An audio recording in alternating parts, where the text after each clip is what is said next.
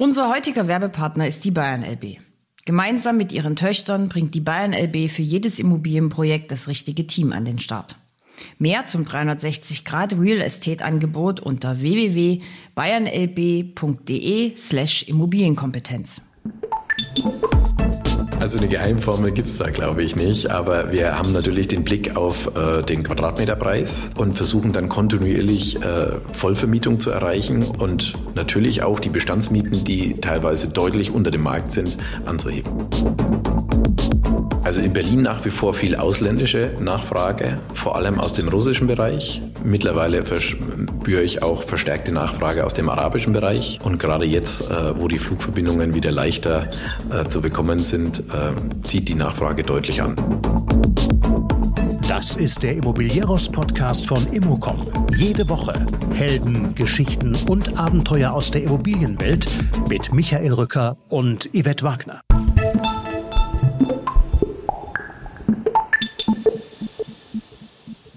Bernd Ehret ist geschäftsführender Gesellschafter der Skyland Holding und seit einem Vierteljahrhundert im Immobiliengeschäft.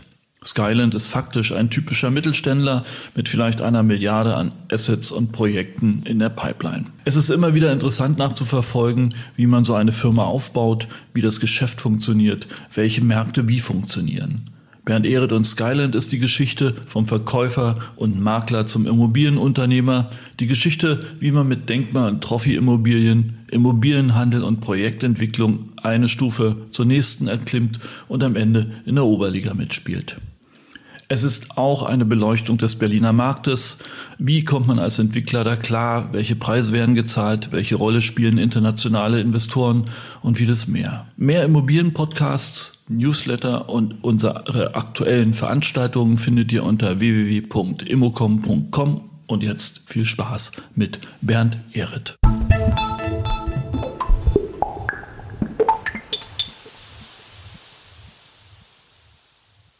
Herr Ehret, ähm, Skyland, eine interessante Geschichte, über die wir jetzt äh, eine ganze Weile sprechen werden. Aber vielleicht mal zum Einstieg, äh, über, damit wir wissen, worüber wir überhaupt sprechen, was verbirgt sich hinter Skyland? Vielleicht einfach mal so, ich frage gerne nach den Eckziffern, Eckdaten, was für Projekte, welche Projekte haben Sie am Start, äh, welches Projekt, Projektvolumen, welches GDV, wo, wo liegt Skyland, wo ist Skyland am Markt einzuordnen? Skyland ist äh, klassischer Projektentwickler, an den Standorten äh, Leipzig und Berlin aktiv. Mittlerweile machen wir unser Hauptgeschäft in Leipzig. Das hat sich im Laufe der Zeit gewandelt. Ähm, auch ähm, decken wir nicht äh, mehr die ganze Wertschöpfungskette ab, wie wir das früher gemacht haben bei jedem Projekt, sondern wir entscheiden das von Projekt zu Projekt, ob wir eben nur anentwickeln oder fertig entwickeln oder eben dann auch den ganzen Weg der Wertschöpfungskette gehen, also inklusive Bau und äh, Global- oder Einzelverkauf. Und ähm, wie viele Projekte haben Sie gerade in der Pipeline? Wir haben, wir haben, aktuell 15 Projekte im Bestand, im Projektentwicklungsbereich und daneben haben wir noch ein äh, Bestandsimmobilienportfolio. Ah, okay. Und wenn man das mal aufsummiert, würden Sie jetzt wo liegen? Wir kommen auf ein äh, Exit-Volumen, wenn wir, wie gesagt, äh, die komplette Wertschöpfungskette mitnehmen würden, von knapp einer Milliarde. Wenn man jetzt nur das Projektentwicklungsvolumen so wie es steht und liegt betrachtet, liegen wir bei ca. 140 Millionen Euro. Okay, okay, das ist schon eine ganz schöne Größenordnung. Was mich immer interessiert und was ich auch an Skyline interessant fand, ähm, war die Frage, wie baut man so ein Unternehmen auf? Ja, wir haben gerade im Vorgespräch nochmal darüber geredet. Äh, die Branche ist eine andere geworden, die hat sich professionalisiert. Vorher waren es alteingesessene Bauträger und äh, auch Seiteneinsteiger. Ich habe gelesen in Ihrer Vita, Sie kommen eigentlich aus dem Verkauf. Ja, richtig? Richtig? Richtig. Ich war Immobilienmakler und durfte die goldene Zeit der Sonder-AFA mitmachen. Und äh, da bin ich auch ins Immobilienbauträgergeschäft eingestiegen, 1997. Und äh, wir haben uns natürlich spezialisiert auf die hochwertige Sanierung von Häusern, die unter Denkmalschutz stehen, haben da sehr viel in Sachsen gemacht, Leipzig, Dresden, Zwickau und sind dann, als die Sonderafa vorbei war, in das Denkmalschutzgeschäft bundesweit eingestiegen, haben also 2001 unsere ersten Projekte in München und Berlin erworben und das äh, sind natürlich nach wie vor für uns sehr, sehr interessante Märkte. Also eine klassische Geschichte mit äh, sehr viele Kollegen mit Denkmalen gewachsen, an Denkmalen gewachsen sozusagen. Aber eigentlich kommen Sie klassisch aus dem Vertrieb. Sie aus dem Vertrieb, Makler, richtig. Ich ja. war Immobilienmakler bei Schwäbisch Hall Immobilien, so. Tochtergesellschaft der Bausparkasse ah, Schwäbisch Hall. Sie waren auch im Autoverkauf oder so? Äh, vorher, äh, ich habe eine Ausbildung als äh, Automobilkaufmann genossen, ah, okay. im Volkswagen und Audi Autohaus, ein okay. ziemlich großes, und war am Schluss Gebrauchtwagenverkaufsleiter. Aber das ist ja eine schöne Kombination. Ja? Immobilienwirtschaft und Autos bilden ja eine innige Einheit. Ja, ich frage Sie jetzt nicht nach der Marke, die Sie fahren, aber was wird die richtige sein? Ähm, äh, aber das heißt, Immobilie, äh, Denkmalimmobilie groß geworden. Wann ist der, wann ist der Knick gekommen mit der Denkmalimmobilie? Also Knick würde ich nicht mal sagen, aber es war so, dass es eine Phase gab, ähm, wo ich mich dann halt stärker auf äh, Bestandsimmobilien konzentriert habe, äh, Aufteilergeschäft, ähm, Privatisierung. Das ist sehr gut gelaufen in der Zeit um 2005, 2006, also vor der Finanzkrise, vor der äh, Finanzkrise 2008. Äh, dann äh, hat sich ja vieles verändert. Die Banken haben ihre Finanzierungskriterien verändert. Und dann haben wir entschieden, wieder uns auf das Geschäft zu konzentrieren, was wir auch vorher schon sehr erfolgreich gemacht haben, nämlich Denkmalschutzimmobilien, hauptsächlich in Berlin. Okay. Ähm, jetzt sind Sie aber, ne, wir haben es gehört, etliche Projekte ein paar Stufen weiter. Mal so ganz indiskret gefragt, verdient man mit Denkmalimmobilie dann das Grundkapital in die große Projektentwicklung einzusteigen oder wie, wie, wie macht man das? Also wenn jetzt nochmal Ihren Weg nachvollschreiten würde, ich habe noch ein bisschen Zeit, ja, nehmen jetzt eine Denkmalimmobilie und dann geht's los. Also bei uns war das tatsächlich der Fall. Ja. Äh, ich sage nicht, dass das äh, der Regelfall sein sollte, aber bei uns war es so, die Denkmalimmobilie hat natürlich den enormen Vorteil über die steuerlichen Vorteile, sowohl für den Eigennutzer als auch für den Kapitalanleger, ähm, bieten sich, äh, bietet sich eine deutlich größere Zielgruppe als jetzt beim klassischen Neubau, weil ich kann überregional an Kapitalanleger verkaufen und dadurch konnten wir halt auch so ein rasantes Wachstum hinlegen. Okay, das reicht dann aber auch, wenn Sie so große Grundstücke wie Berlin Mitte, ich habe gelesen Michael-Kirch-Straße, ja, äh, da brauchen Sie nicht eine Finanzierung im Rücken oder so, sondern das geht aus also es ist in der Tat so, dass wir jedes Projekt auch mit Bankfinanzierung begleiten. Ähm, natürlich muss immer ein gewisser Eigenkapitalanteil dabei sein, aber wir nutzen natürlich auch, wie alle anderen Marktteilnehmer, äh, das günstige Geld, das es im Moment gibt äh, und ähm, machen eine Bankfinanzierung, Ankaufsfinanzierung oder Bauträgerfinanzierung. Also ganz klassisch. Ganz klassisch. Gibt es dann gerade Probleme mit der Finanzierung oder läuft das? Oder Probleme würde ich nicht sagen. Es ist natürlich äh, anspruchsvoll. Ja. Die Banken wollen gut versorgt werden mit, mit Unterlagen und es muss alles top aufbereitet sein, aber das sind wir gewohnt und können also wir leisten. Sind die EK-Anteile jetzt gestiegen, die Sie benötigen für eine Finanzierung? Oder? Also das hängt ein bisschen vom Projekt ab. Wenn wir natürlich ein Projekt ohne Baurecht kaufen, ist der EK-Anteil relativ hoch, aber dafür ähm, bieten sich da deutliche Ertragschancen bei dem sogenannten Landbanking-Modell, äh, was wir im Moment als unser Hauptgeschäft machen. Ah, erzählen Sie mal, wie funktioniert das Landbanking-Modell? Wir kaufen Grundstücke, innerstädtische Grundstücke, wo es eben noch keine Baugenehmigung gibt, noch keinen Bauvorbescheid gibt, erarbeiten dann äh, mit unseren ähm, Projektentwicklern und Architekten ähm, die Baurechtschaffung, ähm, sehr eng in Abstimmung mit den Behörden. Also uns ist immer wichtig, da konsensfähig zu sein. Äh, wir haben auch schon Architektenwettbewerbe gemacht. Also je nachdem, was die Behörde äh, uns sagt, was die dort gerne hätten, ähm, sind wir da sehr flexibel. Die Behörde sagt ja viel, wenn der Tag lang ist, insbesondere in Berlin und Leipzig. Wie lange brauchen Sie mittlerweile für einen B-Plan dort? Ein B-Plan dauert sehr lange. Also wir versuchen das äh, im Normalfall ohne B-Plan, so, okay, ohne B-Plan-Verfahren hinzukriegen. So, ich möchte Berlin und Leipzig gar nicht verteufeln. Also ich kann jetzt nicht mal sagen, dass es in Berlin und Leipzig äh, deutlich schwerer ist als in München. Ähm, mir ist immer wichtig, dass man mit den Leuten vernünftig spricht. Äh, da lege ich großen Wert drauf ähm, und auch nicht auf Konfrontation mit der Behörde zu gehen. Und da habe ich sehr, sehr gute Erfahrungen gemacht. Natürlich sind die Baugenehmigungszeiten äh, länger geworden. Mhm. Also ich rechne heutzutage mit anderthalb bis zwei Jahren. Okay. Ähm, Für ein einfaches, äh, ich sag mal, 34er-Projekt. Genau, richtig, ja. Aber damit können wir umgehen. Das, das funktioniert, ja. Äh, lassen Sie uns doch nochmal beim, tatsächlich bei konkreten Projekten bleiben und in das äh, Thema Denkmal zurückgehen.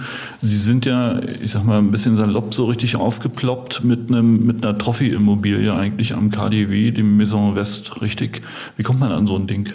Die meisten Immobilien bekommen wir über Immobilienmakler. Tatsache, ja. Okay. Ja, äh, hier war es so, dass ein anderer Projektentwickler ähm, das ganze Karree gekauft hatte, hatte aber keine Expertise im Denkmalschutzbereich und deshalb war er bereit, uns dieses Denkmal zu verkaufen. Okay, was hat das äh, Objekt so besonders gemacht? Natürlich die Lage zum KDW.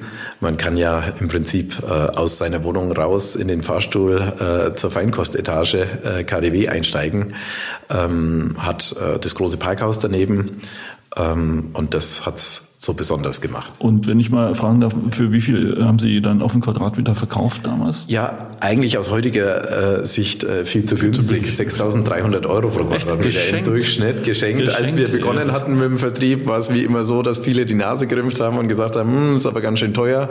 Am Schluss hat sogar die Presse gesagt, äh, eigentlich habt ihr ja zu günstig verkauft. Tatsache, okay.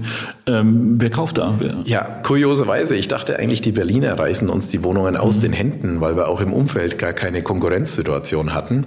Tatsächlich hat leider nur ein einziger Berliner gekauft. Ansonsten kann man sagen, war die Käuferschaft ein Drittel russischer Bereich, ein Drittel Araber, ein Drittel Chinesen. Und ähm, sind das Kapitalanlagen oder kommen die einmal im Jahr und wohnen dann dort, wenn sie einkaufen gehen? Interessanterweise nutzen die wirklich selber, aber leider halt nur sehr, sehr selten. Also wie Sie sagen, einmal im Jahr kommen die und nutzen die Wohnung dann. Wieso ist das Ding bis in die New York Times aufgestiegen? Wir haben damals äh, den Vertrieb über Sotheby's auch äh, versucht mhm. und so kamen wir in die New York Times. Ah, okay. Und, und hat, hat das dann eine Reaktion hervorgerufen oder war das eher lustig und für den Pressespiegel? Also äh, das hat Reaktionen hervorgerufen. Ich muss aber sagen, die meisten Wohnungen haben wir dort interessanterweise über die große Plane verkauft, die äh, an dem Gebäude hingen. Dadurch, dass man dort ja eine hohe Publikumsfrequenz hat durch das KDW, okay. haben wir also viele Kunden direkt okay, auch okay. akquirieren können. Ja, das ärgert natürlich jeden Marketingmann, ja, wenn die Plane reicht. Aber auf der anderen Seite, apropos Marketing, ähm, Sie sind ja mal als F&B gestartet und jetzt äh, tragen Sie den imposanten Namen Skyland mit einem Adler auf der Webseite. Wie sind Sie auf Skyland gekommen? Das äh, war auf Empfehlung unserer Marketingagentur. Ah, okay. Und äh, symbolisiert was? Äh, der Adler äh, oder das Adlerauge sucht ja seine Beute und bei uns ist das Beute ist die Beute ja innerstädtische Grundstücke, interessante Grundstücke und äh, da haben wir den Fokus drauf. Das ist die Symbolik. Okay, gut, einleuchtend. Mhm. Aber äh, nochmal zum Projektentwicklungsgeschäft. Also Grundstücke ähm, jetzt hauptsächlich im Ankauf in Leipzig, aber Sie haben ja auch noch ein Projekt in Berlin, richtig? Ja, unser Hauptgeschäft machen wir in Berlin. Okay. Äh, das Backoffice sitzt in Leipzig, mhm. aber die meisten Projekte haben wir aktuell in Berlin. Ähm, was ist das, das, das Vorzeigeprojekt in Berlin gerade? Im Moment ist das Vorzeigeprojekt ähm, in der Charlottenburger Chaussee. Wir haben das Projekt Chaussee Towers genannt ist ein Grundstück, äh, was mit bis zu 69.000 Quadratmetern Bruttogeschossfläche bebaubar Oha, sein wird. Okay. Und äh, wir sind gerade dabei, das Baurecht zu schaffen. Und ziehen Sie, äh, ziehen Sie das durch? Bauen Sie auch? Oder? Das haben wir noch nicht entschieden. Äh, wie gesagt, das entscheiden wir von Fall zu Fall. Aber in den letzten fünf Jahren war es so, dass meistens, wenn die Projekte äh, die Baureife erreicht haben, äh, dann von uns an Family Offices oder andere Bauträger verkauft wurden. Für wie viel kauft man gerade den Quadratmeter Nutzfläche ein in Berlin? Oder für wie viel konnten Sie einkaufen? Also innerhalb des S-Bahn-Rings würde ich jetzt sagen, ist der Durchschnitt aktuell so bei 2000 Euro pro Quadratmeter. Okay. Hängt natürlich von Stadtteil zu Stadtteil schon äh, davon ab. Also da gibt es schon große Unterschiede. Und Tendenz steigend oder gleich Auf jeden Fall. Auf Nach jeden wie Fall. vor. Ja, die Preise steigen ganz rasant in Berlin. Nach wie vor. Ja. Und die, die politische Situation, wir kennen die Diskussion um die Mietpreisbremse, wir kennen das Thema schwierige Verwaltung, spielen keine Rolle? Die spielen ganz sicher eine Rolle. Also ich habe den Eindruck, dass die Mietpreisbremse ähm, das Ganze nochmal stark befeuert hat. Und wenn man sich heute auf eine Wohnungssuche äh, begibt im Internet, äh, kommen auf eine Wohnung bis zu 4000 Bewerber. Ernsthaft? Das ist absolut enorm. Und so kommen natürlich auch diese enormen Preissteigerungsraten zustande, weil die Nachfrage einfach gigantisch ist. Okay, das heißt sozusagen aus Sicht der Linken vielleicht das Gute gewollt, aber eigentlich komplett das Gegenteil erzeugt. Würde ich absolut so sehen. Äh, welche Faktoren könnten denn die Preisrallye stoppen? Wir sind ja gerade auf der Expo Real. Die Deutsche Bank hat ein Plateau des Marktes für 2024 für die A-Städte vorausgesagt. Sehen Sie das? Also ich kann nur sagen, bauen, bauen, bauen ist aus meiner Sicht das Einzige, was äh, diese hohe Nachfragesituation eindämmen könnte. Ja, aber wenn wir uns Berlin mal ansehen zum Beispiel, äh, netto glaube ich gelesen zu haben, sogar einen Bevölkerungsabfluss von 300 Leuten oder so ähnlich. Ja, also Berlin stagniert aktuell. Äh, hat das, äh, bringt das nicht die, die, die Preissteigerung zum Liegen an irgendeiner Stelle oder? Also ich sehe das nicht so. Ähm, wir haben in den vergangenen Jahren gesehen, dass es eine deutliche Stadtflucht gibt und ich kann mir auch vorstellen, dass das weiter anhalten wird. Es ist einfach enorm, was in, in einer Stadt wie Berlin angeboten wird. Aber, aber das spricht dafür sinkende Grundstückspreise und für eine sinkende Nachfrage. Nee, äh, der Zuzug zu Berlin, denke ich, wird weiter anhalten. Wird weiter anhalten. Ja. Okay. Also ich denke, wir sehen da jetzt vielleicht aktuell nur mal eine Stagnation, äh, die nicht lange anhalten wird. Und gerade jetzt der fertiggestellte neue Flughafen wird ja zur Attraktivität äh, der Bundeshauptstadt weiter beitragen. Hm, okay, okay. Und ähm, 79.000 Quadratmeter Wohnen oder auch Büro gemischt genutzt? Äh, was, was gemischt genutzt, ja. Also hauptsächlich äh, Boardinghouse, Coworking Spaces, also eine Mischnutzung. Gut, aber Sie sagten ja, Sie haben sich jetzt wieder stärk, äh, stärker in Richtung Ostdeutschland-Leipzig fokussiert. Ähm, warum? Gut, Leipzig, äh, da haben wir unsere meisten Projekte bisher realisiert. Über 100 Wohnanlagen haben wir da bereits äh, an und verkauft. Und ähm, Leipzig ist nach wie vor eine sehr, sehr attraktive Stadt. Viele sagen ja Leipzig the better Berlin. Äh, die Attraktivität in der Stadt steigt kontinuierlich. Ich stelle das auch fest an den Restaurants, äh, die immer besser werden. Und äh, ja, die Lebensqualität ist einfach toll in Leipzig. Ja, Luther und Wegener ist jetzt sogar ausgewandert. Zum Beispiel, ja. ja. Ja, interessant. Ähm, aber weiter äh, raus in den tiefen Osten oder so oder nach Deutschland ist jetzt für Skyline keine Option. Also wir realisieren auch sehr gerne Projekte in Dresden. Ach, Tatsache. Ja. Okay. Ähm, Finde ich auch eine ganz tolle Stadt. Hm. Ähm, man merkt da schon den Landeshauptstadtbonus. Also Dresden äh, liegt da in den Preisen noch etwas über Leipzig. Aber nach wie vor denke ich, äh, in Deutschland ist die Stadt mit den größten Geschäftschancen für unser Geschäft Berlin. Tatsache, ja. Ähm, welche Pläne haben Sie für Berlin? Gehen Sie so sukzessive vor oder haben Sie einen Masterplan? Wie funktioniert das? Also wir haben natürlich in der Vergangenheit kontinuierlich unser Projektvolumen gesteigert, haben uns darauf konzentriert, immer größere Projekt Projektvolumina zu realisieren. Und das ist natürlich in so einer Stadt wie Berlin deutlich einfacher als in Leipzig. Ja. Mittlerweile gehen wir auch in den Speckgürtel von Berlin. Okay. Also auch da sehe ich äh, eine hohe Attraktivität. Wo gehen Sie hin im Speckgürtel? Großbären zum Beispiel. Okay. Großbären. Mhm. Wohnen oder Gewerbe? Wohnen, ja. Wohnen in Großbären. Mhm. Interessant. Ja. Wie weit wird der Speckgürtel reichen nach Ihrer äh, Meinung? Ja, also der Autobahnring ist, ist der Speckgürtel aus meiner Sicht. Mhm. Und da wird sich in der Zukunft viel tun. Okay. Äh, Sie haben aktuell das sogenannte Blue Moon Portfolio mhm. ähm, im Verkauf. Ja. Wenn, also wenn, wir uns mal Skyland insgesamt angucken, auch von der Ertragslage, wie viel, wie viel kommt über Handel rein und wie viel über Projektentwicklung? Also äh, wir kaufen Projektentwicklungen ein oder schaffen Projektentwicklungen, verkaufen die dann. Also das Handelsgeschäft ist immer ähm, eines unserer Kerngeschäfte gewesen. Beim Blue Moon Portfolio ist es so, dass wir Bestandsimmobilien zusammengekauft haben in den letzten Jahren, um jetzt eine gewisse Portfoliogröße zu erreichen, die dann auch für institutionelle Investoren interessant ist. Okay, ab welcher Größe ist ein Portfolio interessant für institutionelle? Ich würde sagen ab 20 Millionen. Ab 20 Millionen, okay. Und was steckt in diesem Blue Moon drin? Bei Blue Moon sind es ca. 35 Millionen. Okay, okay. Und äh, werden Sie die Handelsstrecke weiter auf, aufbauen? Auf jeden Fall, ja. ja. ja. Das heißt, Sie kaufen, kaufen Sie Portfolien ein oder kaufen Sie Einzelne? Wir kaufen einzelne Wohnanlagen ein und bündeln die dann zu einem Portfolio. Okay, und äh, was sind die Kriterien für solche Ankäufe? Wie bündelt man es? Wann, wann ist ein Portfolio ein Portfolio? Also wie gesagt, ich denke, interessant ist es für größere Investoren ab 20 Millionen Euro. Ja, ja, aber so von der Binnenstruktur, wie baut man sowas zusammen? Wie ist die Iritsche Geheimformel für das gute Portfolio? Also eine Geheimformel gibt's da, glaube ich, nicht. Aber wir haben natürlich den Blick auf äh, den Quadratmeterpreis und versuchen dann kontinuierlich äh, Vollvermietung zu erreichen und natürlich auch die Bestandsmieten, die teilweise deutlich unter dem Markt sind, anzuheben. Okay, also aber äh, Lagekriterien äh, spielen keine Portfolio muss nicht räumlich abgrenzbar ich, ich sein. finde schon, dass eine Homogenität wichtig ist. Deshalb haben wir hier auch darauf geachtet, dass wir nur innerstädtische Lagen haben, keine Plattenbauten und dass wir uns eben auf Leipzig und Berlin, diese beiden Städte konzentriert haben. Und Leipzig und Berlin kann man in einem Portfolio zusammenfassen. Genau, Tatsächlich. ja. Mhm. Okay.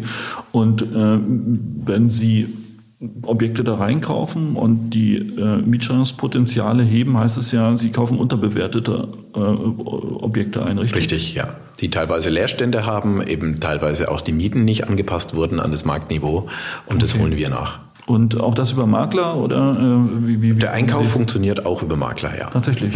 Hauptsächlich oder? Hauptsächlich würde ich sagen, ja. Okay. Haben Sie den Eindruck, dass mehr Ware auf dem Markt kommt, weniger auf den Markt kommt oder das Gewerbe Ware, Ware auf den Markt kommt? Ich habe den Eindruck, dass weniger Ware auf den Markt kommt im wohnwirtschaftlichen Bereich ähm, und stelle auch eine enorme Nachfrage im wohnwirtschaftlichen Bereich Nach wie fest. vor. Ja. Das heißt, wir haben auch im Vorgespräch darüber gesprochen, oder ich habe es, glaube ich, vorhin gesagt, Deutsche Bank sagt, ab 2024 haben wir den Peak erreicht der Nachfrage. Der Markt wird dann gesättigt sein. Das würden Sie so nicht unterschreiben? Würde ich so nicht unterschreiben. Nee, ich äh, sehe aber halt auch das Zinsniveau. Äh, wenn das steigt, dann könnte das tatsächlich der Fall sein. Aber ob das 2024 schon der Fall sein wird, das wage ich zu bezweifeln. Wenn es steigt, passiert was? Wenn das Mietniveau, äh, wenn das Zinsniveau steigt, dann hat man natürlich das Problem, dass sich die Projekte nicht mehr so gut rechnen. Hm, klar, leuchtet ein.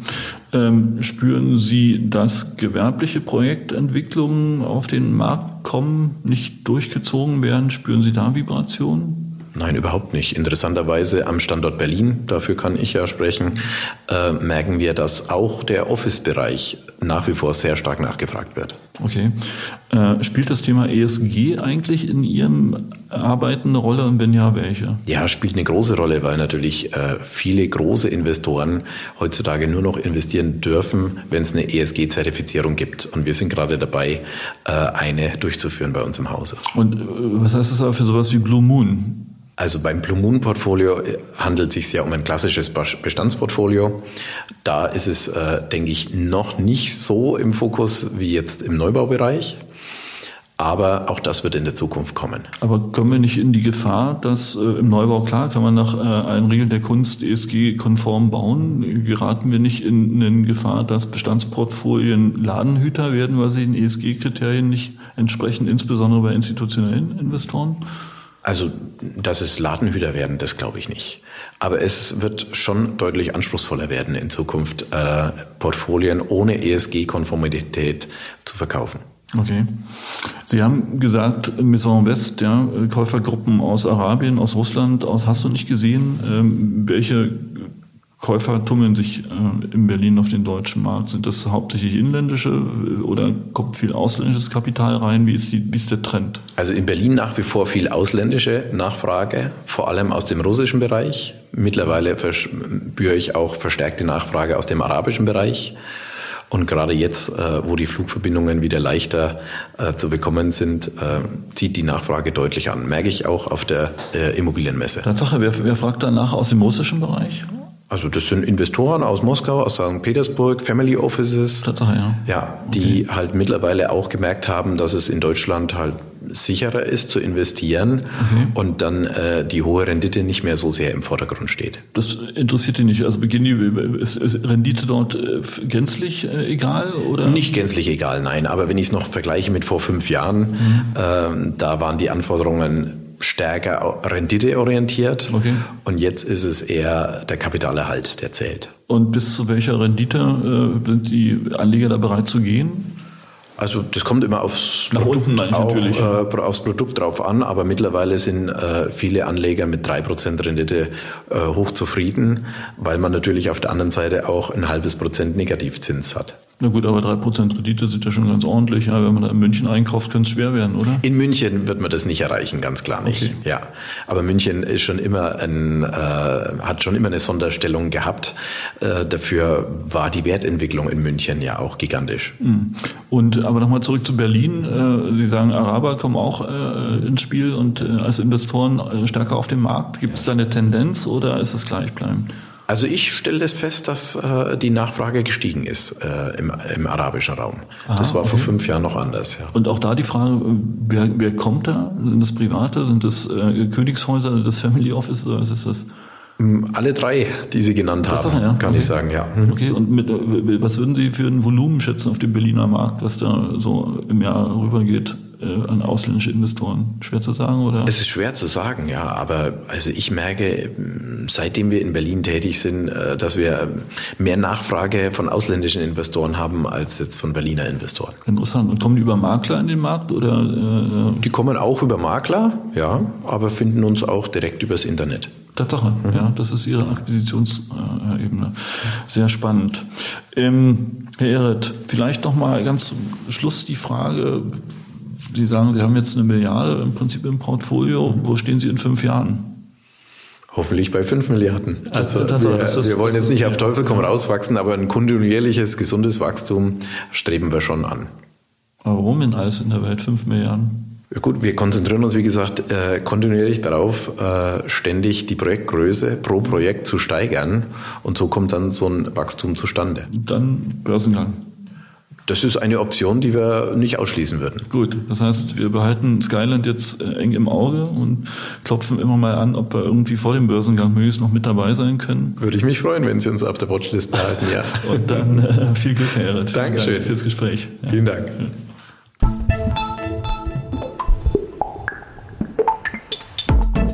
Das war der Immobilieros Podcast.